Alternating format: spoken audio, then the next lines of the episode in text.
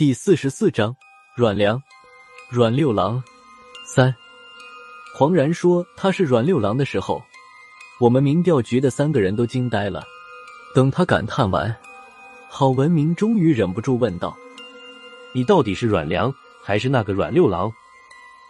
这人将目光转向了郝文明，淡淡的说道：“阮良也罢，阮六郎也罢，无非都是一副皮囊而已。”我俗家姓阮，排行在六，没有大号，从小到大就一直六郎六郎的叫着。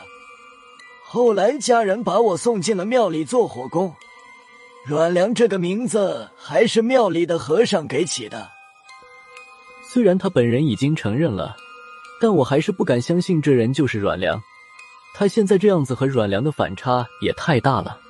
没等我问他，孙胖子先说道。你先别客气，不是我说，你刚才还有光水滑的，现在这是怎么了？还是进了营拳的后遗症吧？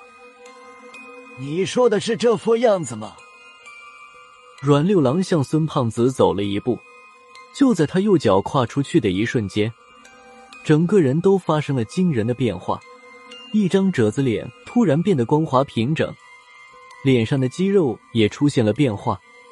原本还凹陷松弛的部位也变得饱满有弹性，一双眼睛充满了金光，头顶上茂密的头发将里面的戒疤挡得严严实实，身形也变得高大了很多。这副样子，不是阮良还能是谁？这种奇异的景象在他左脚跟上的时候，突然间消失了，眼前这个人又变成满脸皱纹、老朽不堪的样子。眼前这个阮良扶着一块钟乳石。接连喘了几口粗气，有些上气不接下气的样子，好像刚才一瞬间的返老还童消耗了他大量的体力，只是一瞬间就像要了他老命一样。那么之前他连续保持那么长时间年轻的容貌是怎么做到的？除了我和孙胖子之外，郝文明只是冷眼看着，他对阮良刚才的变化没有表现出多大的惊讶。黄然则拍了拍手，说道。我还以为会这种错位数的人早就死绝了，没想到还有人能施展出来。阮良这口气缓匀之后，看了黄然一眼，慢慢的说道：“要是后退四十年，你说的也差不多。我这是四十年前在贾世芳的墓里找到的。说来可笑，我当时还以为找到了长生不老的法门。”没想到，终究还是昙花一现。阮六郎说话的时候，黄然先是和郝文明对视了一眼，黄然的嘴唇动了动，犹豫了一下，还是转头看着阮六郎的方向。之后，他半低着头，好像正在竖着耳朵听阮六郎的这一段经历。等阮六郎说完，黄然向前走了一步，说道：“我在刘处玄的墓里看到你写的见闻的时候。”还有点不明白，你写见闻我能理解，但是想不明白你为什么还要把你写的见闻放回刘楚玄的墓里？你想留给谁看？刘楚玄的魂魄几百年前就轮回了，那就只剩下我们这些跟你一样进入墓穴的人了。还以为你这是好心关照后辈，而且你一共写了十几篇见闻，别的见闻都是蜻蜓点水，意思一下，只有这里的妖种写的这么详细，就像是想拉我们进来一样。不过我当时以为你早就死了，就没有多想。没想到盗墓的也能活到你这么大的岁数，真是艺术了。我打听了一下，你今年有九十了吧？黄然边说边继续朝阮六郎连续走了几步。阮六郎看着他向自己越走越近，突然冷笑一声，说道：“你还是站那儿吧，别以为刚才在脚底下粘了一道定身符。”就能制住我了，不怕告诉你们，你们在这里的一举一动，都在我的眼里。还有，你是白痴吗？看看我脚下有影子吗？他说的倒是没错，妖种里面几乎没有任何光亮，也就是我们这些不是普通势力的人才能看清楚周围的景物。说着，阮六郎指着黄然的背包，又是一声冷笑。